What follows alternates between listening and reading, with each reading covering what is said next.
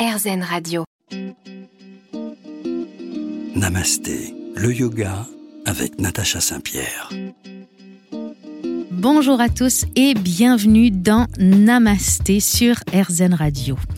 Cette amoureuse de l'eau évolue également sur la Terre grâce aux bienfaits du yoga. Elle aime apprendre, découvrir et se cultiver. aujourd'hui, nous allons nous cultiver avec elle puisque derrière chaque posture de yoga au nom évocateur, il y a une mythologie. On va découvrir avec Pauline Testard l'histoire de ces postures que nous pratiquons quotidiennement. Du chien la tête en haut ou la tête en bas, en passant par le cobra, le poisson et même la fente haute. Que se cache-t-il derrière tout ça? C'est dans un instant. Restez avec nous. Namasté, le yoga avec Natacha Saint-Pierre. Mon invité cette semaine dans Namasté, c'est Pauline Testard. Bonjour Pauline. Bonjour Natacha. Avant de commencer dans cette émission, j'aimerais savoir qui tu es. Je ne vais pas le cacher aux gens, je te tutoie puisque je t'ai rencontré dans une formation de Yin Yoga, mais ton parcours, il date de bien avant cette formation. Oui, exact. J'ai commencé le yoga en 2014. Mhm. Je revenais du Cambodge euh, où j'avais visité Angkor, les temples d'Angkor. Et euh, j'avais été fascinée par la mythologie euh, indienne, le Mahabharata et le Ramayana qui sont représentés à Angkor. Et c'était un moment de ma vie où je savais pas trop ce que j'allais faire. Donc je travaillais en entreprise encore. J'étais un peu perdue. J'aimais pas vraiment ce que je faisais. Et j'ai découvert le yoga par hasard. À partir de ce moment-là, euh, tout s'est enchaîné. J'ai rencontré euh, des professeurs formidables, des gens formidables, et je me suis rendu compte que j'adorais enseigner. Donc j'ai suivi cette voie-là et euh, me voilà aujourd'hui devant toi. J'enseigne depuis 2016 maintenant, et c'est mon travail à plein temps depuis 2018. Et je suis heureuse dans ce que je fais. J'adore enseigner, j'adore découvrir des nouvelles choses, étudier, toujours étudier et toujours apprendre. Avec toi, on va découvrir d'ailleurs de nouvelles choses cette semaine, puisque on va décortiquer les postures de yoga. Alors vous me dites à la radio parler postures de yoga c'est un peu compliqué, on voit pas. Eh ben pas du tout puisque chacune de ces postures là raconte une histoire. Et j'avais envie de commencer par Mathyasana qui est la posture du poisson. Alors Mathyasana, c'est une de mes postures préférées où on ouvre le cœur, on ouvre la gorge. Euh, c'est une posture qui me fait beaucoup de bien et euh, que j'aime beaucoup enseigner. Euh, Mathyasana, dans la mythologie euh, hindoue, mhm. c'est le petit poisson Matsya. On a deux légendes qui sont rattachées à ce petit poisson. Ma préférée, c'est il y a très longtemps Shiva, le dieu Shiva, qui est le roi des yogis qui euh, décide d'enseigner à sa femme Parvati les enseignements du yoga. Et euh, comme il ne souhaite pas que ces enseignements s'ébruitent trop, ils s'isolent tous les deux sur une petite île il n'y a personne, aucun être humain, aucun être humain, pardon, euh, aucun oiseau, aucun animal, sauf un petit poisson qui est caché euh, juste derrière les rochers. Et ce petit poisson, Matsya, entend ses enseignements et une fois que les enseignements sont terminés, il se précipite pour aller euh, diffuser la parole de Shiva aux êtres humains. Et évidemment, Shiva le sait très bien, il laisse Matsya faire parvenir ses enseignements aux autres créatures. Finalement, le poisson n'a pas piégé Shiva. Voilà, exactement. Shiva, c'est, on l'appelle le Mahadev, c'est le grand dieu, c'est le dieu le plus, le plus puissant du panthéon hindou. Euh, donc évidemment que le petit poisson n'a pas euh, piégé Shiva. En fait, le nom des postures de yoga peuvent faire peur aux gens. Et là, je, profite de prendre le temps sur cette première posture d'expliquer un peu comment euh, se passent les noms des postures. On peut souvent les diviser en deux, voire en trois parties. Et là, dans Mathyasana, on a deux euh, choses qui arrivent, on a Mathya et Asana. Asana, ça veut dire posture.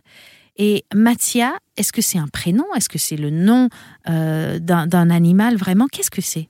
Alors Mathia, euh, c'est son prénom, c'est comme ça qu'il est appelé euh, dans les légendes. Effectivement, comme tu viens de le dire, les postures se divisent en trois catégories.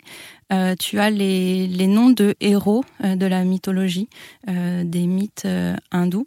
Donc par exemple, Virabhadra qui est un guerrier, on en parlera plus tard, euh, tu as juste euh, une posture, euh, on va peut dire géométrique, donc trikonasana. Mhm. Et puis tu vas avoir des postures toutes bêtes où on va dire le pied au genou, la tête au genou, ce genre de choses qui sont écrites en sanskrit évidemment. À chaque fois, on retrouve asana qui est posture et on a le, le le, début. Le début euh, qui enseigne ce qu'est la posture. Et quand on commence à euh, décortiquer les mots qui sont très très longs, et je comprends que ça fasse peur, parce que moi aussi au début, quand j'ai dû les apprendre par cœur, je me suis dit, oulala, ça va être compliqué. Quand on commence à, euh, à comprendre comment fonctionnent les mots, c'est beaucoup plus simple à apprendre. Donc par exemple, le 1, bah, c'est Eka. la, la la main, c'est asta, euh, le pied, pada. Une fois qu'on comprend ça, c'est beaucoup plus facile euh, à voir comment se passe euh, la posture. Puisque, pour ceux qui ne savent pas, le nom des postures de yoga sont en sanskrit et on les traduit dans notre langue, mais il y a un côté un peu mystique avec ces noms de postures qui entrent en jeu quand on va pratiquer le yoga et qui amène, je pense, un petit peu le lâcher prise.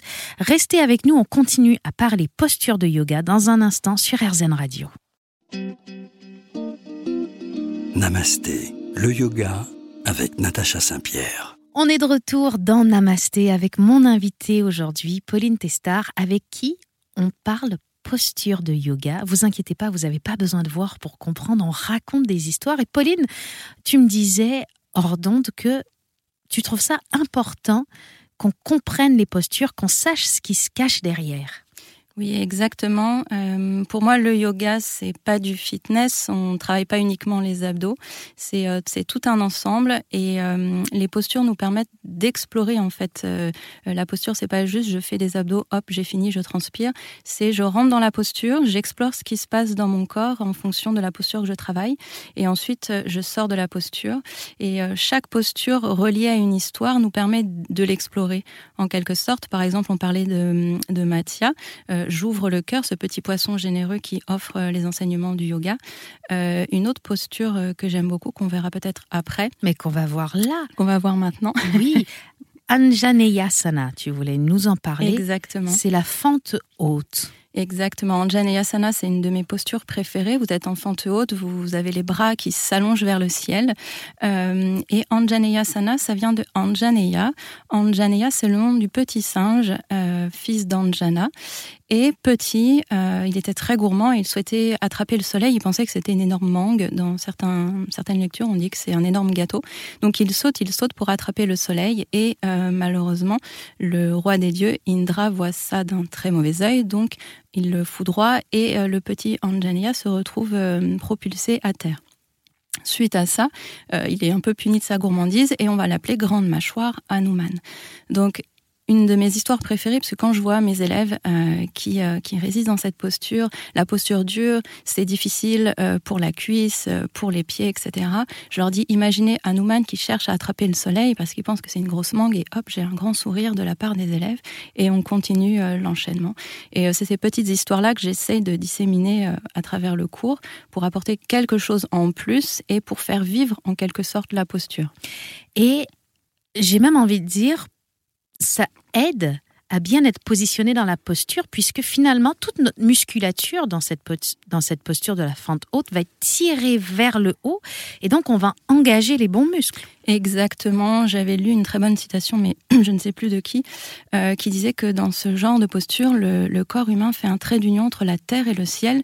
Donc la terre, on est fermement ancré sur le tapis, et vers le ciel, ensuite, on s'allonge un peu plus avec la respiration, et je trouve que c'est une très belle image. J'ai envie qu'on parle encore de posture et qu'on parle de la posture du cobra. Alors la posture du cobra, une très belle posture, Bhujangasana. donc Bhujanga, le cobra. Euh, les cobras, dans la mythologie indienne, euh, on les appelle aussi les nagas. Les nagas, c'est le, peuple des serpents.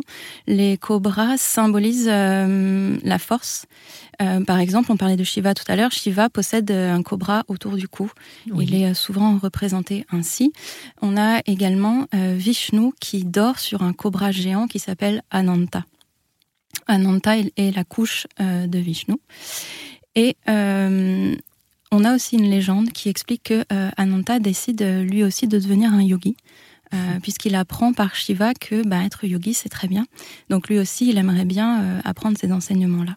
Donc il tombe sur Terre, il se transforme en petit serpent, il tombe sur Terre et il est recueilli par une yogini qui s'appelle Gonika. Et Gonika souhaitait avoir un enfant, un héritier, pour lui transmettre toute sa sagesse. Et donc elle recueille Ananta et lui enseigne les principes du yoga. Et dans la légende, on dit que du coup, Ananta devient euh, Patanjali, celui qui a offert les enseignements du yoga, les premiers écrits du yoga euh, aux êtres humains. Et donc cette posture du cobra, pour que les gens arrive à la visualiser, elle a aussi euh, la même forme que ce cobra qui se tend, qui cambre le buste vers le haut. Exactement, c'est une, magnifique posture. On a le, bassin, les pieds sur le sol, et puis on a la poitrine, la gorge qui s'ouvre euh, au maximum vers le ciel comme un cobra qui se redresse. Et on s'ouvre aux enseignements. On s'ouvre aux enseignements, exactement. J'aime beaucoup découvrir les postures avec toi, Pauline. Je pense que nos auditeurs aussi. Alors restez avec nous. On va continuer de parler de toutes ces postures que vous rencontrez dans vos cours de yoga. Juste avant qu'on aille à la pause, rapidement, Pauline, vous avez écrit un livre où on, a tous ces enseignements-là? Non, pas du tout. C'est, euh, j'avoue que c'est un projet.